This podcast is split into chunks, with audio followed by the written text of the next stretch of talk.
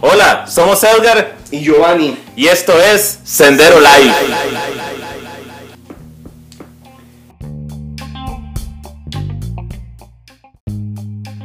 La historia.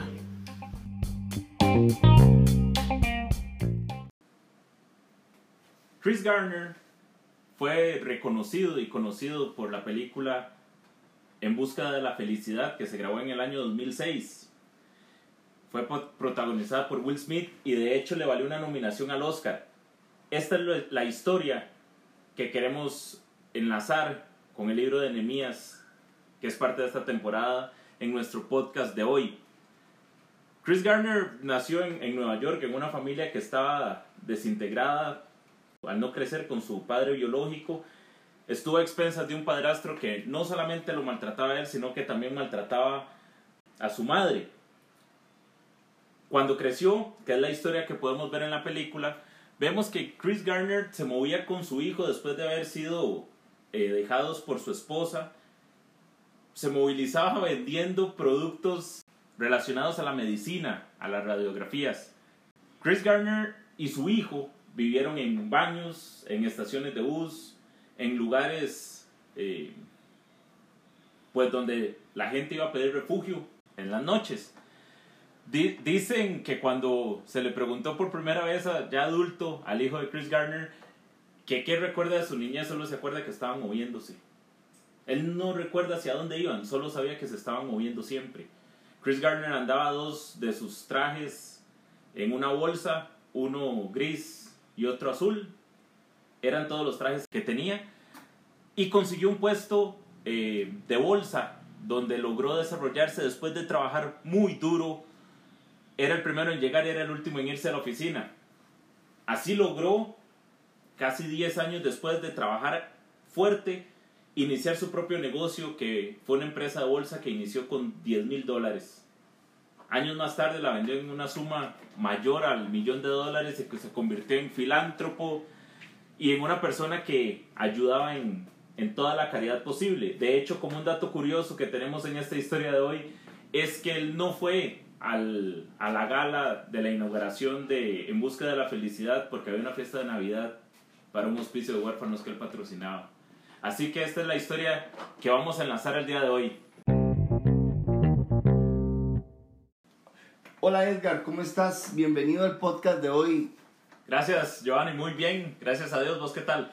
Todo bien, aquí con la temporada, mi nueva etapa, 52 días de bien, muy entusiasmado por el tema número 2 de este podcast para esta temporada. Sí, yo también. ¿Y cómo puede enlazarse esta historia que contamos an- antes de Chris Garner con esta temporada? ¿Cuál es el tema que tenemos hoy, Joa? Sí, el tema que tenemos hoy está relacionado con el tema de la semana pasada. La semana pasada teníamos la realidad, mi realidad. Y para ahora el tema número dos, la mayoría del tiempo nada es fácil. Y obviamente una de las, de las características importantes de la aplicación bíblica eh, es precisamente eso, encontrar cuáles son las aplicaciones de aquella historia a la vida de hoy. Y creo que en, en el camino a la felicidad o en busca de la felicidad, esta película, la historia de Chris Gardner, de, donde lo protagoniza Will Smith. Will Smith, eh, nos enseña muy bien de que el moverse, el caminar, el ir adelante, el sobreponerse, el ir- que nada es fácil, que nada es sencillo cuando quieres entrar en una nueva etapa, mucho más cuando andas en busca de una etapa de bien. A veces lo malo frecuentemente aparece por allí y no cuesta mucho, ¿verdad? Pero el bien, seguir el bien tiene un costo, nada es fácil. Decía un, un conocido que realmente si uno no quiere que nada le pase, se queda quieto. Es correcto. no hay que hacer nada. No, no hay que hacer nada, ¿verdad? Para que nada le pase a uno, eh, te queda quieto, ¿verdad? Para- El moverse. Y es bonito, ¿verdad? En la película, ahora como lo apuntabas en la introducción de la historia, ¿verdad? Porque uno tiene sí esa sensación de verlo a él moverse toda la película. Nunca se quedaba quieto, siempre estaba haciendo algo. Sí, sí, sí, es cierto. Y, y el hecho de que su hijo pueda verlo, el que no ha visto la película, totalmente recomendada. Y estoy seguro que los que sí hem- hemos tenido la oportunidad de verla, nos vemos muy identifi- identificados con lo que su hijo dice de que lo único que recuerda era que se estaban moviendo. Y definitivamente que para movernos nos tenemos que esforzar, pero necesitamos paciencia. Sí, eh, la paciencia es fundamental en este proceso. Ah, para dar inicio, digamos, a la historia de hoy enmarcada en esta temporada, mi nueva etapa, 52 días de bien, y el tema de hoy, como te dije hace poquito, es eh, la mayoría del tiempo nada es fácil, por lo cual, como todo es difícil y nada es fácil, debemos seguir esforzando y no apresurándonos, ¿verdad? Eh, Nemías es muy interesante porque Nemías eh, le avisa en el mes de Kisleu, dice la Biblia, que eh, la ciudad está en una total destrucción. Y es hasta el mes de Nisan, como cuatro o cinco meses después, donde realmente se va a abrir una ventana de oportunidad para él. O sea, en esos cuatro meses, Nemías tuvo que continuar haciendo lo que estaba haciendo. Y es muy linda la aplicación porque en el caso de En Busca de la Felicidad, que él vendía esos famosos, eh, eran unas máquinas para hacer este, radiografías, era para hacer radiografías. O sea, él no, no perdió la rutina que tenía. Y eso es muy importante cuando uno busca una nueva etapa de bien. Eh, no, se, no puede desesperarse uno, tiene que mantener la calma y sobre todo conservar las rutinas provechosas. ¿verdad? Eh, uno no puede procurar una nueva etapa de bien abandonando el trabajo que tiene solo por el deseo y las ganas de encontrarse un nuevo trabajo. Uno no puede abandonar la familia que tiene simplemente por el hecho de que yo quiero otra familia. Bien, cuesta escalar, la, el bien cuesta escalarlo. Y entonces por eso un primer punto para hoy en cuanto a la mayoría del tiempo, nada es fácil. Punto número uno sería, sigue esforzándote, no te apresures, mantenga las rutinas, recuerde que el bien y la misericordia nos van a seguir y hay que seguir trabajando, ¿verdad? Hay que esforzarse. Qué importante es el tema de las rutinas provechosas, porque obtener malos hábitos es muy fácil. Es muy fácil. Pero sostener hábitos alimenticios, de deporte, que nos puedan ayudar en nuestra salud, siempre es, es más complicado, porque tenemos, lo hablábamos en, en el podcast anterior, tenemos trabas ¿verdad? Tenemos estos limitantes mentales o incluso trabas espirituales que nos frenan a querer continuar con lo que tenemos que hacer. Sí, y digamos, a veces por el ímpetu de querer hacer algo, dejamos de hacer lo más importante que estamos haciendo. A veces por el ímpetu de entrar en una nueva etapa abandonamos aquello que estamos haciendo de repente en el momento, que es lo más importante, que es lo que nos mantiene, digamos, a lo largo del tiempo. Un día de estos escuché la historia de un señor que lo despidieron de la empresa donde él trabajaba. Y me, llamó mucho la atención porque llaman a cuatro para despedirlos y los despiden. Y eh, cuando él está con el jefe un viernes en la tarde que le está diciendo, mira, te voy a despedir, dice que él tenía un camioncito, entonces se fue a buscar a, a, a alguien de allí y decirle de que, este, que si había una oportunidad para el camión de él en, en, ese lugar, ¿verdad? Que si podía ser, pues le abrieron puertas allí, otra vez, en la misma empresa, pero ubicado en otra, en otra función laboral. Y yo creo, Edgar, que es muy importante que nos quede en medio de la pandemia, en medio de la realidad que estamos viviendo, que nada es fácil, que las cosas cuestan, pero lo peor que puedes hacer es dejar de hacer eso provechoso que estás haciendo hoy. No podemos, como decían popularmente, no podemos dejar la rama donde estamos sostenidos, ¿verdad? Donde estamos agarrados en este momento. Giovanni, ¿cómo creerías vos que podemos identificar cuál es el momento oportuno? Porque cuando queremos hacer cambios en la vida, a veces podemos sentirnos como que no es el momento. Sí, el momento, yo no sé si uno puede a veces fabricarse el momento o debe aprovechar aquella famosa palabra griega, el kairos, que define el tiempo. Hemos escuchado, eh, el tiempo tiene su tiempo. O sea, el tiempo, hasta el mismo tiempo tiene su tiempo. Nehemías siguió siendo copero del rey. Nemías no salió en carrera a ver qué hacía alocadamente. Él siguió manteniendo esa rutina, como dijiste ahora, esas rutinas y esos hábitos alimenticios, los hábitos de ejercicio, los hábitos espirituales nos sostienen en el tiempo. Yo sí creo, ahora, para, ahora que vos me, me haces ver esto, yo creo, creo que Nemías sí era una persona de hábitos, ¿verdad? Una persona ordenada en los hábitos. Entonces, El, el, tiempo, el tiempo hay que esperarlo, pero el tiempo hay que esperarlo. Aún el tiempo tiene su tiempo y esperar eh, desespera y es donde tenemos que pedirle al Señor nos ayude. Esperar desespera. Esperar desespera. Esperar nos desespera mucho, nos desespera y nos hace sentir que no lo podemos lograr, ¿verdad? Pero es que es como, eh, eh, no sé, ¿cómo decir? Eh, le dicen cómo está la situación, la familia de él, su ciudad está en gran mal y afrenta, los sepulcros están eh, invadidos, las puertas quemadas a fuego, pero él tiene que mantenerse en su trabajo, él tiene que seguir siendo el copero del rey. Por eso quizás hoy, quizás los que nos están escuchando, y la desesperación de hacer algo, necesito hacer algo, necesito hacer algo. Bueno, si lo que estás haciendo todavía lo puedes seguir haciendo, mantente haciendo lo que estás haciendo en tanto llega el momento.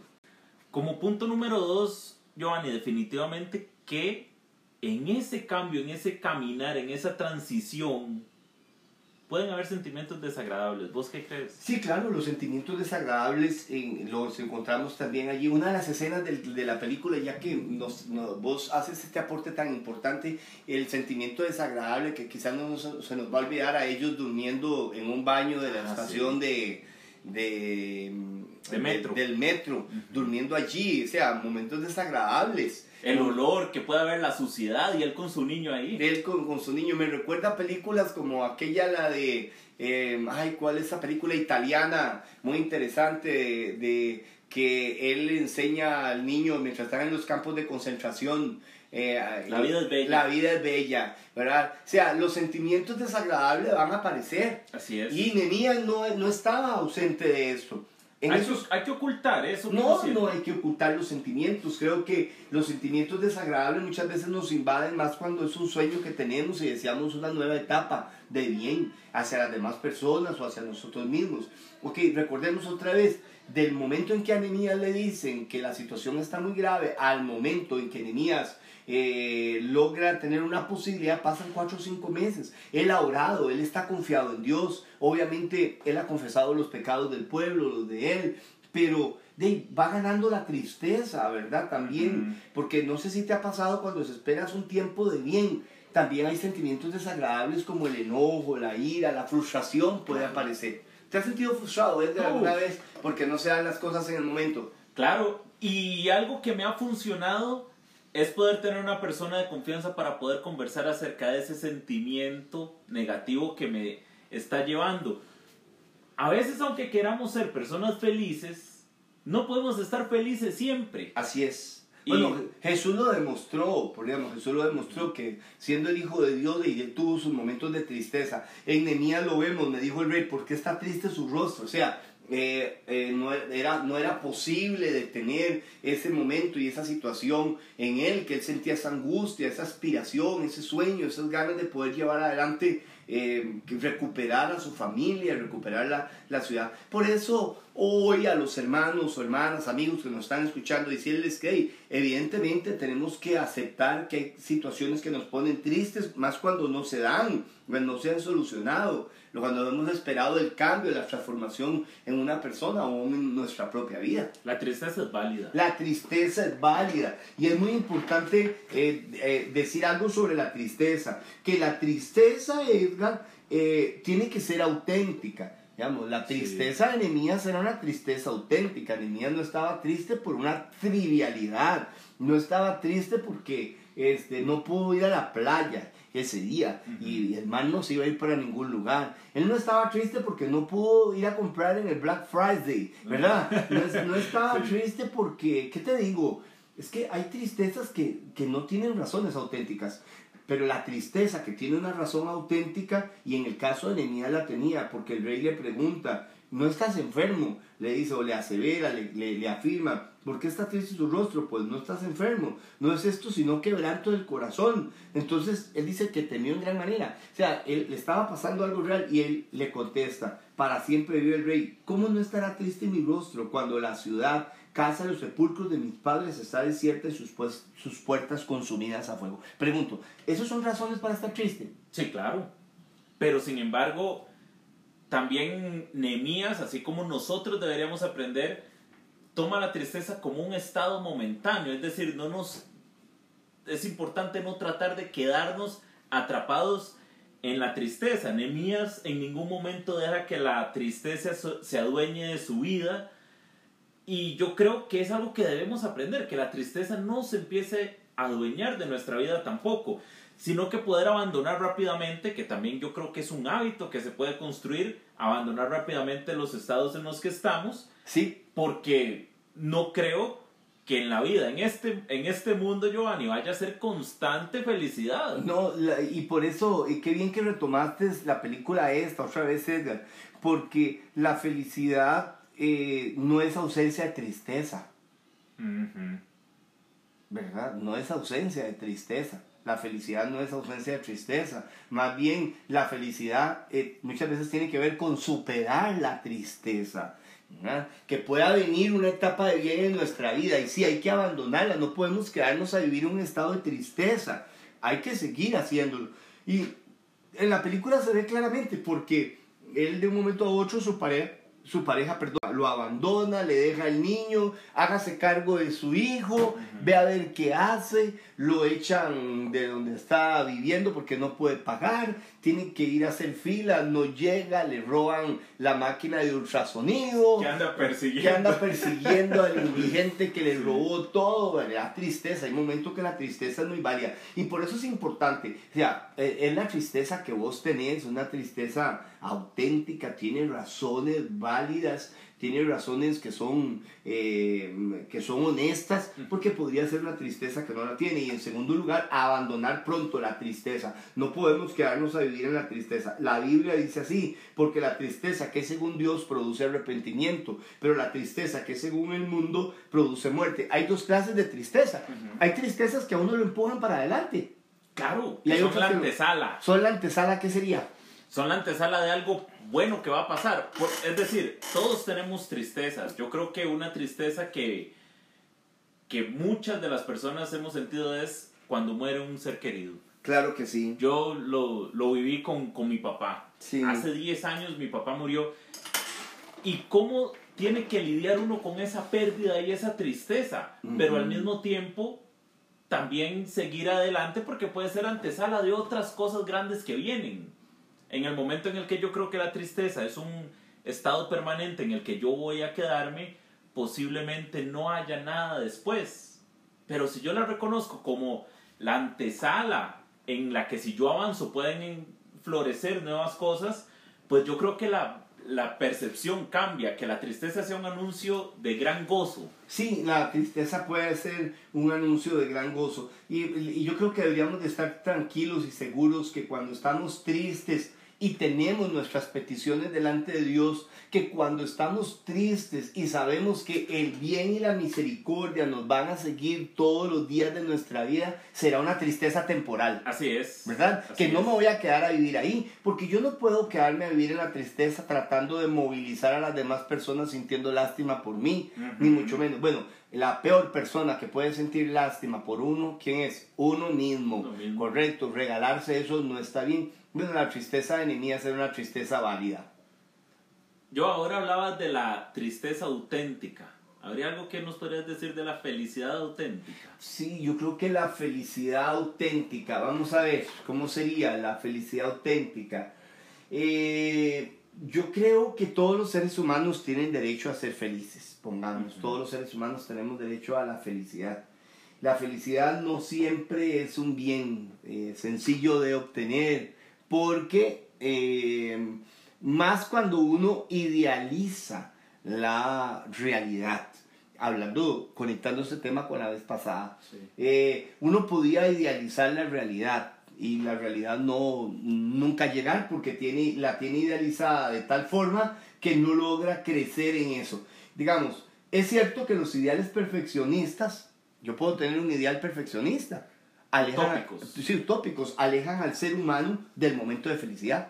Lo, los ideales. Expectativas utópicas. utópicas. y reales lo alejan del momento de felicidad porque entonces nunca voy a estar satisfecho porque, ah, esto se parece a la, a la idea de felicidad que yo tengo, pero esta no es la felicidad. La felicidad es la que viene mañana, no es la que tengo hoy. Entonces, eh, creo que es importante darnos cuenta que eh, mi nueva etapa, 52 días de bien, la tristeza puede aparecer en nuestra vida, pero también tenemos que darle campo a la felicidad, a los momentos de alegría que nos hacen ir adelante. Así es, la Biblia dice en Juan 16, 20, dice, de cierto os digo que vosotros lloraréis y lamentaréis, y el mundo se alegrará, pero aunque vosotros estéis tristes, vuestra tristeza se convertirá en gozo. La esperanza. La Qué esperanza. gran poder nos genera cuando estamos con tristeza. Así es, así es, así es. Eh, eh, yo, es una sensación, no sé, uno puede estar triste por algo que está pasando, pero sabe que no se le está acabando el mundo, ¿verdad? Uno puede estar triste por algo, pero puede sentir que esa tristeza es pasajera, o estar triste por algo y sentir que realmente el mundo se acabó, No sé, Nehemías, yo creo que el estado de devastación que él sentía de, de ver las cosas como estaban y ver a sus familiares, ver a sus amigos, lo hacía ver perder la felicidad de alguna manera. Porque vea qué interesante, el rey le dice, usted nunca ha estado triste, nunca lo he visto triste. Y ahora que lo veo triste, fácil- fácilmente se le nota.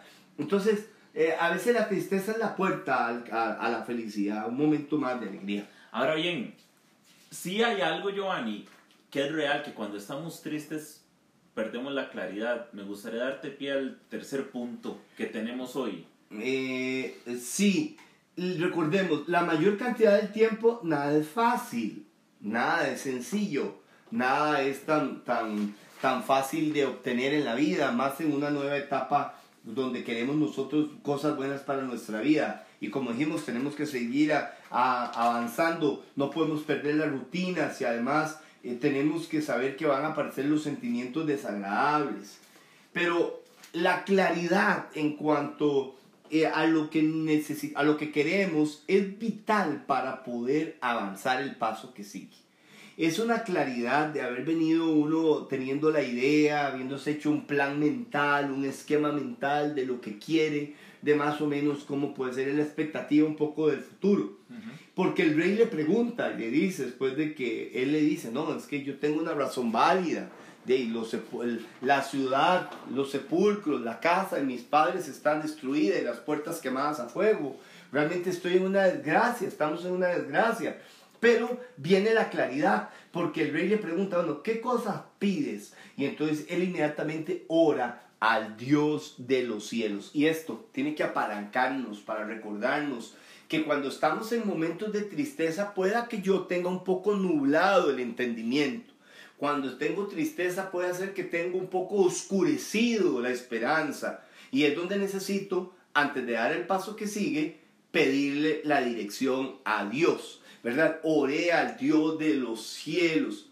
Y este orar al Dios de los cielos, como vamos a ponerlo como una dinámica de que tienes que ir, sentarte, tomar un tiempo, reflexionar, que alguien te está diciendo, bueno, ¿qué pides? ¿Qué es lo que estás pidiendo? Y yo podría pedir cualquier cosa. Bueno, imagínese, yo podría haberle pedido al rey, de ahí rey, ¿qué le hubiera pedido cuando usted es el responsable de que nos destruyeran? Porque usted fue nuestro, eh, nuestro captor, ¿verdad? Usted fue nuestro verdugo. Eh, y que se muera usted. Sí, o muchas veces al estar tan nublados, te cuento que una vez un conocido me dijo, me sentí muy triste y me fui a comprar un carro. Y una semana después me di cuenta que eso no era lo que necesitaba. Correcto, porque muchas veces podemos no estar claros de nuestras necesidades reales. Ok, Nemías sabía qué quería y eh, evidentemente ya yo puedo suponer que él venía manejando su realidad y, y qué era lo que veía él que podía pasar. Yo pienso que Nemías venía como aquella idea cuando no sé si te pasa, si yo pudiera, yo haría tal esta cosa, si yo tuviera la posibilidad de esta otra. ¿Qué pasaría si me pegara la lotería? Le compraría casa a todos mis hermanos, ¿verdad? Eso dice uno cuando no tiene la plata. Cuando no se ha pegado la Cuando no lotería. se ha pegado la lotería, ¿verdad? Y uno dice, si yo tuviera, si tuviera plata haría tal cosa, o, o si tuviera una posibilidad y de repente le llega. Ahí es importante recordar que nuestra tristeza se convertirá en qué? En gozo. Pero entre la tristeza y la respuesta, otra vez para retomar la película, porque usted fue el que nos incitó a la película, ¿verdad? Él va a salir de la tristeza y sale de la tristeza a través de un cubo Rubik. Sí. ¿verdad? él no se da cuenta que está haciendo algo, que está armando un cubo y que le está demostrando, ¿verdad? A, al, al que va a ser su futuro contrator. Sí, el que va a ser, sí, el que lo va a contratar a futuro, eh, está haciendo la, le está armando el cubo Rubik y está saliendo. O sea, hay un momento, es como un cambio de piel, de cuando sales de la tristeza y que, y que y se comienzan a aclarar las cosas. Entonces, recordar que en esto es importante Dios, Dios. Jesús estaba triste, estaba en el huerto, huerto del Getsemaní y le dijo a sus discípulos, espérenme un poco aquí, mi alma está muy triste, voy a ir a orar. Se va a orar y aparece el Padre para fortalecerle, aparece el Padre seguramente para aclararle el dibujo y decirle, porque Él le dijo, si es posible, pasa de mí que esta, copa, pero no se haga mi voluntad, sino la tuya. Y para aquellas personas que son de fe, que les gusta saber, pensar, para los seres humanos, las personas que les gusta sentir que lo que están haciendo es algo que le agrada a Dios, ¿verdad? Vos sos de esas personas. Así es, sí, ¿verdad? Claro. digamos, de las personas que somos, que nos gusta saber, nos gusta enterarnos de que realmente tenemos claridad sobre lo que vamos a pedir. Porque la misma Biblia dice, este, en el libro de Santiago, pedid, pero pedid mal para gastar en vuestros deleites, pedid mal. Y es interesantísimo, porque yo creo que es, ese instante que Nehemías toma para orar, y oré al Dios de los cielos para salir de la tristeza. Imagínate, él está triste, tiene su rostro muy triste, está angustiado de corazón, ¿verdad? No logra saber exactamente qué es lo que quiere o cómo lo quiere, ¿verdad? Él va a Dios y le dice, Señor, ¿qué es lo que, qué, qué es? Digo yo, que le pregunta al Señor, o digamos que no le preguntara nada, mínimo le bajó las revoluciones a la tristeza. Y dijo, ¿qué voy a pedir? No puedo, no puedo equivocar a la hora de pedir, ¿verdad? Sí, sí, ahí, ahí yo rescataría dos cosas. Esta última que dijiste sobre no precipitarnos a pedir cualquier cosa, igual que, la, que el cuento este del amigo que se fue a comprar un carro. No precipitarnos a la hora de pedir. Sí. Darnos esa oportunidad de la pausa. Pero sobre todo darnos la oportunidad de orar. Claro. yo creo que a través de la oración podemos generar ese cambio de piel del que hablabas antes. Sí, porque es alguien diciéndote, ¿qué cosa pides? ¿En qué te puedo ayudar? Muchas personas, Dios nos da la oportunidad de que alguien nos quiera extender la mano, pero nos equivocamos en lo que pedimos. Digamos, usted viene con una necesidad y usted me dice, eh, de yo, ¿no? De que tengo, tengo una situación, tengo un problema, yo puedo venir con vos a decir tengo un problema y pedir equivocadamente. ¿Verdad? Y hay personas, usted sabe, Edgar, que hay personas que leen mucho mejor las necesidades de uno que uno mismo. Ah, claro. Yo creo que también hay gente que lo conoce más de lo que uno mismo se eh, conoce. Correcto, y que lo instruyen. Yo he tenido amigos en mi vida, creo tener todavía, que eventualmente cuando yo les he comentado algunas situaciones y me dicen, bueno, ¿y qué pensás vos? ¿Qué es lo que querés esta cosa? Y me dicen, pero vos estás correcto en eso, ¿no crees que más bien que lo que necesitas es esta otra cosa? Y yo, mira, sí es cierto, yo no lo había visto. No es esto lo que yo estoy buscando. Yo no necesito la, no, no, no necesito la leche, necesito la vaca. Correcto. O al revés, yo no necesito la vaca, necesito qué? La leche. Yo, no, si me da una vaca, ¿cómo la mantengo? Pero si me da la leche, no tengo que tener un pasto para sostener la vaca. Entonces Nemías está a punto de salir de la tristeza, pero va a pasar por el filtro de saber qué es lo que tiene que pedir. Claro, muchas veces nosotros podríamos llegar a orar y que esto sí quede bien claro, no necesariamente sabiendo qué necesitamos o qué vamos a pedir. Y en esto, por eso es tan importante pausar y darnos esa oportunidad, porque en el momento en el que nosotros oramos, nos malacostumbramos, Giovanni, dentro de esos hábitos que, que hablábamos antes, nos malacostumbramos a que oramos solo para pedir. Sí. Así que cuando, si yo solamente estoy en problemas, o sea, solo cuando estoy en problemas oro, me acostumbro a solo orar para pedir y no para agradecer. Sí. ¿Qué claridad podría tener yo con tristeza, con angustia, con problemas encima? ¿Qué claridad podría tener uno para llegar y pedir lo que necesita? seguramente no tiene mucha claridad. poquísima. Poquísima. Digamos, si vos tenés deudas y no tenés trabajo, ¿qué te necesitas? ¿Que te paguen las deudas o que te den un trabajo? Exacto. ¿Qué necesitas? Sí, que te den el trabajo. Que me den el trabajo. Si usted me paga las deudas, pero no tengo un trabajo, de, voy a seguir acumulando deudas. Se va a volver a endeudar. Me voy a volver a endeudar, voy a deber el agua, voy a deber la luz y entonces a, a deber la- el recibo de la electricidad. Entonces es muy importante, recordemos por dónde venimos. En esta nueva etapa, 52 días de bien, nada es fácil. La mayoría del tiempo nada es fácil. Número uno, ¿verdad? Debemos seguir esforzándonos y mantener las rutinas. Número dos, debemos saber que los sentimientos desagradables siempre van a desaparecer. Y número tres, debemos de pedirle claridad al Señor que nos conoce. Pregunto, ¿Dios nos conoce mejor de lo que nosotros nos conocemos a nosotros mismos o no? Claro que sí. ¿Verdad? Hasta lo que queremos ocultarnos a nosotros mismos Él lo conoce. Sí, a veces nosotros queremos, eh, queremos estar claros de lo que, lo que necesitamos y no estamos tan claros porque estamos ofuscados, estamos llenos de situaciones. Ahí es donde entra Dios a ayudarnos. Y qué importante saber que esto es un camino en el que tenemos que ir paso a paso. Sí, No puede generarnos más frustración el no saber qué necesitamos. sí Porque si no, nos vamos a ir llenando la maleta que llevamos de preocupaciones, vamos a seguirlas llenando en el lugar de entregar esas cargas. Sí, sería seguirnos abrumando. Exactamente. seguirnos abrumando. Volviendo a- al tema de la película de Busca la Felicidad, muy interesante cómo él tiene que llegar todo sudado a hacer la práctica o recibir las clases, pero también al mismo tiempo tiene que andar vendiendo el último máquina de ultrasonido. Exacto. A veces no debemos dar por un hecho las cosas antes que las tengamos en la mano.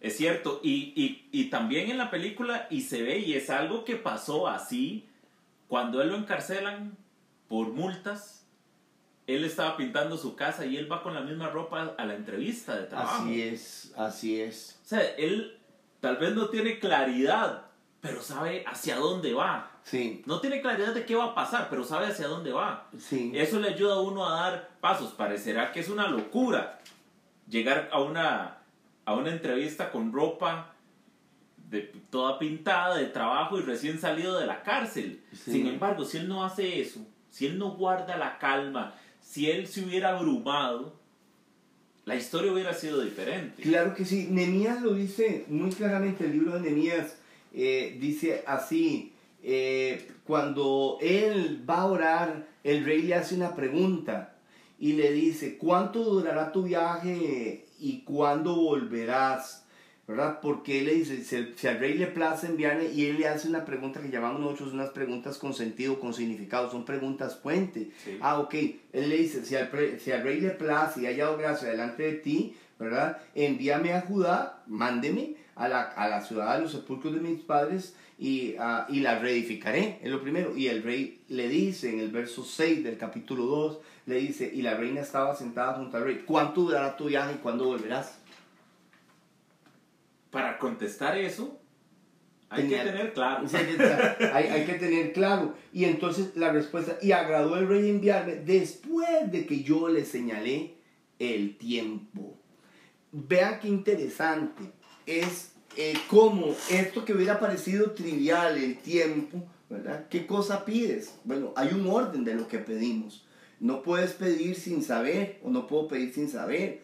Yo honestamente creo que Nehemías se había gastado un buen rato este, tomándose un café viendo al horizonte, ¿verdad? O un buen té eh, viendo hacia la nada, ¿verdad? Hacia allá, donde podía reflexionar un poco sobre las cosas que podían estar pasando y que él podía pedir para poder seguir adelante. Dice, después que yo le señale el tiempo. O sea, las, y- y- y ojalá que la gente pueda oír el próximo podcast, porque el tema es eh. Haz algo, Haz algo. ¿verdad? haz algo, va a ser el de la próxima semana y ahí vamos a, a indagar un poquito más sobre el tema del tiempo. Eh, yo, Giovanni, perdón. Hay una herramienta que se usa para poner objetivos, porque realmente lo que Nehemías se plantea es un objetivo. Un objetivo. Hay una, hay una metodología que ojalá a las personas que nos están escuchando les pueda servir en cómo evaluar si un objetivo está realmente claro. Y es la metodología SMART, es muy conocida. La, la S es para específico, específico. M, medible. A, alcanzable.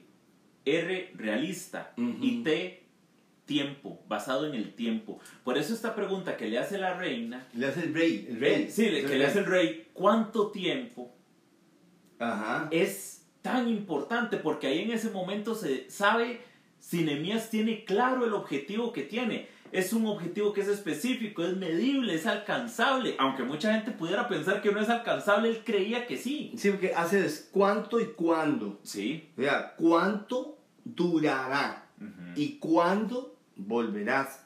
Eh, traigámoslo al aquí y el ahora y llevémoslo, pasémoslo por la película En busca de la felicidad. O sea, cuánto y cuándo, cuándo durará. Bueno, y ahí obviamente iba a durar el tiempo que durara capacitándose él. Allí, eh, este muchacho en la película Will Smith, digamos, tenía que capacitarse, tenía que aprender sobre lo que estaba allí y tenía que darse cuenta que se iba a durar un tiempo y mientras duraba ese tiempo tenía que tenerlo muy claro, muy bien establecido lo que iba a durar eh, capacitándose.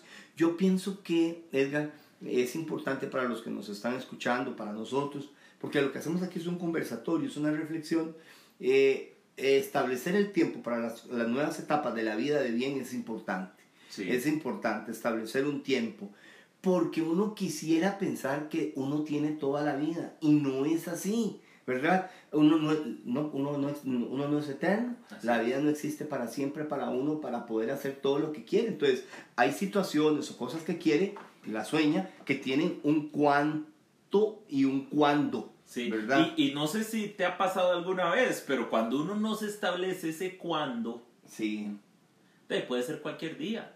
Y ese día puede ser que no llegue. Si nosotros queremos plantearnos objetivos para alcanzar en esta eh, temporada que estamos, 52 días de bien, está muy bien planteado 52 días. Ese es un periodo. Ese es un periodo, es una etapa. Usted dice, es que yo quiero ser profesional, ¿a qué edad? ¿Cuándo? ¿Cómo? ¿Dónde? ¿Cuánto dura la carrera? ¿Cuánto dura la carrera? Es que yo quiero hacer un viaje. ¿Cuánto? ¿Cuándo? ¿Cuándo será? Eso es importante. O sea, quien no logra escribir su idea no sabe qué idea tiene. Y eso lo vamos a ver en el próximo episodio. Eso lo vamos a ver en el próximo episodio. Un cuarto punto, eh, Edgar, ¿cuál sería, digamos, en cuanto la mayoría del tiempo nada es fácil? Eh, Yo creo que ese punto va muy enfocado no tanto en nosotros, sino en los otros. En los otros. En los otros, en los demás. La mayoría del tiempo nada es fácil cuando procuramos el bien para los demás. Sí no es sencillo porque este, el, el, al menos creo que es mucho más difícil. Ah, sí. Porque ya si uno quiere el bien para uno, uno lo busca solo para uno, pero ahí no verá qué, pero hay quienes hasta les es más difícil para sí mismos que para otros. Pero Nehemías no estaba pensando en su propio bienestar, porque él estaba bien, y esa palabra es importante, en su bienestar. Él estaba bien donde estaba, estaba bueno, bien en el sentido en relación a las cosas quizás materiales, pero no internamente, no estaba bien, pero él estaba en, la casa del rey, lejos de donde estaba la destrucción, donde había sucedido el borbandeo, correcto, donde habían pasado, la ciudad había quedado totalmente en cenizas, pero él quiere procurar el bien de los demás, porque él se lo dice, él le dice al, al rey, que lo leímos hace poco, si le place al rey dice que he hallado gracia, ir a la ciudad de los sepulcros de mis padres y la reedificaré. Y él sí tenía casa, él tenía donde vivir, si él estaba en la casa del rey. Pero él dice, quiero ir a reedificar aquello otro. O sea, ¿cuánto nos interesa a nosotros esto? Y, y, abstraernos, como hablábamos en, en, el episodio anterior. Sí, abstraernos. Dios tiene una bendición, mucha, yo creo que hay una bendición segura cuando buscamos sanamente el bien hacia los demás. Hay una bendición segura. Aunque sea difícil y nada sea fácil, aunque la mayoría del tiempo nada es fácil, cuando procuramos el bien para los demás, vamos a tener un respaldo especial de Dios. Así es. ¿Cuál crees vos que es el mayor reto, Joanny, cuando queremos procurar el bien para los demás? ¿Qué obstáculos encontramos? Bueno, uno de los obstáculos que encontró Nenías, dice Nenías 2.10, pero oyéndolo Zambalá, Doronita y Tobías, el siervo amonita, les disgustó en extremo que viniesen alguno para procurar el bien de los hijos de Israel. Yo creo que uno de los obstáculos más grandes es enfrentar a la gente que no quiere que nos salga la cosa, ¿verdad? Procurar a las personas que tienen malas actitudes, que están muy cómodas viendo a los demás sin progresar. ¿Cómo lo vemos en redes sociales, verdad? Ahora, en, este, en el tiempo moderno. ¿Cómo sería en redes? una noticia positiva que es bombardeada por un montón de comentarios negativos o una persona que puede compartir un éxito que tuvo y hay personas que pueden poner eh, comentarios negativos. O veámoslo un poco más global. Mi equipo de fútbol, eh, hay un jugador que se lesiona del equipo contrario y yo le pongo me divierte a una persona que está lastimada, que puede tener en riesgo su trabajo, etcétera, etcétera.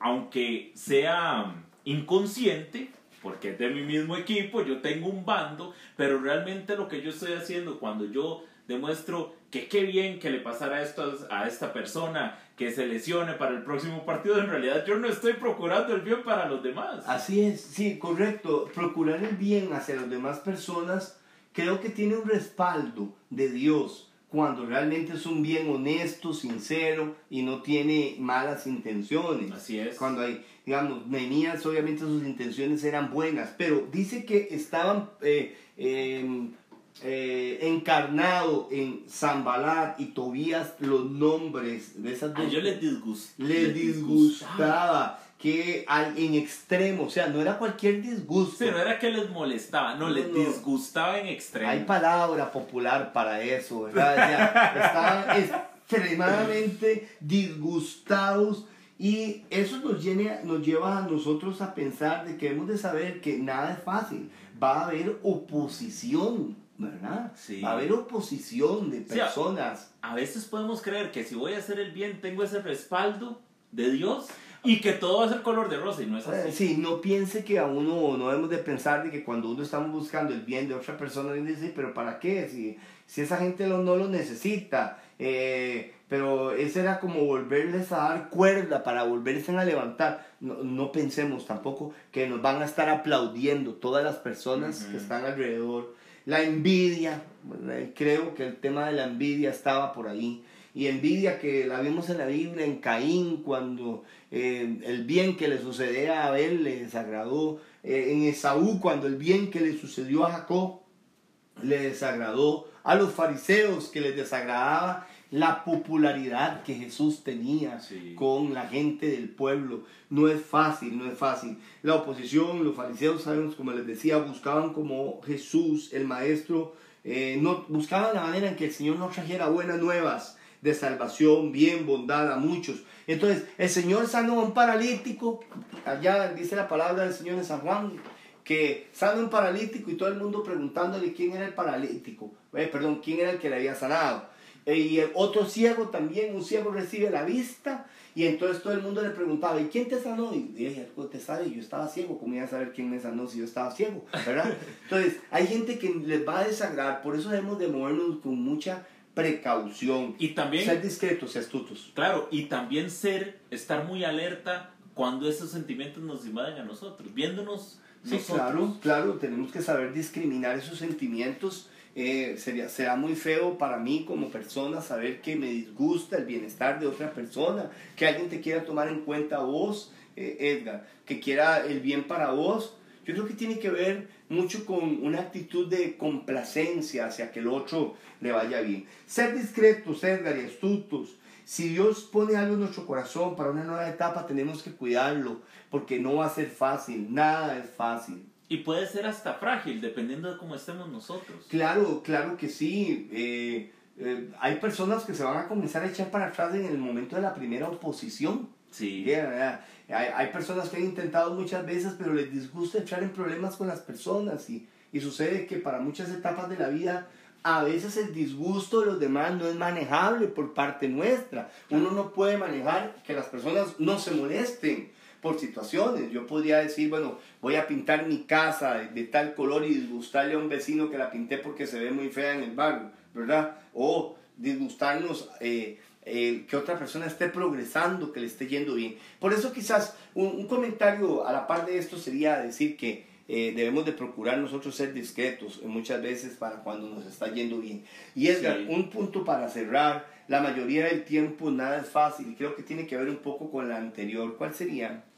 Yo diría que es importante no distraernos con palabras que son vacías, que son necias, y tratar de sostener esa firmeza y esa convicción de que Dios va a hacer que nuestros objetivos y nuestra vida prospere. Como hemos tenido, claro, que ir aterrizando esto y tenemos que ir aterrizando en la aplicación y en lo concreto, vos que sos un emprendedor, vos que sos un emprendedor, Edgar, eh, yo, yo, soy emprendedor diferente, ¿verdad? Pero vos que sos un emprendedor, eh, ¿cuántas veces procurando el bien no vas a encontrar palabras majaderas? Todo el tiempo. Palabras necias, palabras despectivas, ¿verdad? Nehemías los encontró porque les, la gente que oía comenzaba a hacer escarnio de ellos, ¿verdad? De nosotros. Hicieron escarnio. Y dice, y nos despreciaron. Y de, ¿qué es esto que vosotros hacéis? Os rebeláis contra el rey. O sea, van a levantar chismes, murmuraciones, eh, eh, malas sospechas. Cuando estamos en una nueva etapa dudas. dudas pero qué interesante lo que Nehemías responde a eso, porque él dice, el Dios de los ¿qué cielos, dice? ¿Qué dice Nehemías? El Dios de los cielos, Él nos prosperará, y nosotros sus siervos nos levantaremos y edificaremos, porque vosotros no tenéis parte ni derecho ni memoria en Jerusalén. Muchas veces, ahora que hablabas del emprendedurismo, ¿cuántas personas están llenas de dudas con, la, con el tiempo que estamos pasando? La crisis que se está viviendo a nivel nacional y mundial. Si fuera así, si todas las personas cayeran en ese pesimismo, si se escucharan todas las dudas, si se escuchara cuántas personas le dicen a uno que no siguen lo que está haciendo y que se busque mejor un trabajo más estable o que se busque un, un lugar en el que le paguen 15, 30, ¿verdad? ¿Cuántos emprendedores pueden estar pasando por esta lucha?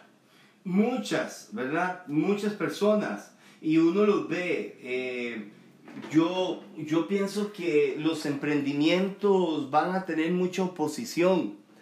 Eh, ¿qué, ¿qué, les digo? Digamos, por lo menos que lo hemos visto nosotros con esto de las redes sociales, el tener que transmitir por Facebook, el tener que transmitir por el, ahora por este medio tan bonito como es el podcast. Eh, alguien podría decir, no, eso la gente no lo va a oír, no, la gente no lo va a escuchar, no, eso no va a servir, ¿para qué vamos a grabar unas oraciones? si todos los días los seres humanos tenemos emprendimientos. Así es. Todos los días nos pasan por la cabeza ideas, cosas, mira, yo podría hacer tal cosa, pero a veces tenemos dentro de nuestra propia cabeza al enemigo, ¿verdad? Al enemigo de nosotros mismos, que somos nosotros mismos, ¿verdad? Y vos lo dijiste muy bien, y quiero señalarlo tal y como vos nos lo hiciste ver Dice, sí, él este, el Dios de los cielos nos prosperará y nosotros somos sus siervos, levantemos y edifiquemos porque vosotros no tenéis parte ni derecho memoria en Jerusalén. En lenguaje moderno, ¿cuál sería eso? ¿A ustedes qué les importa?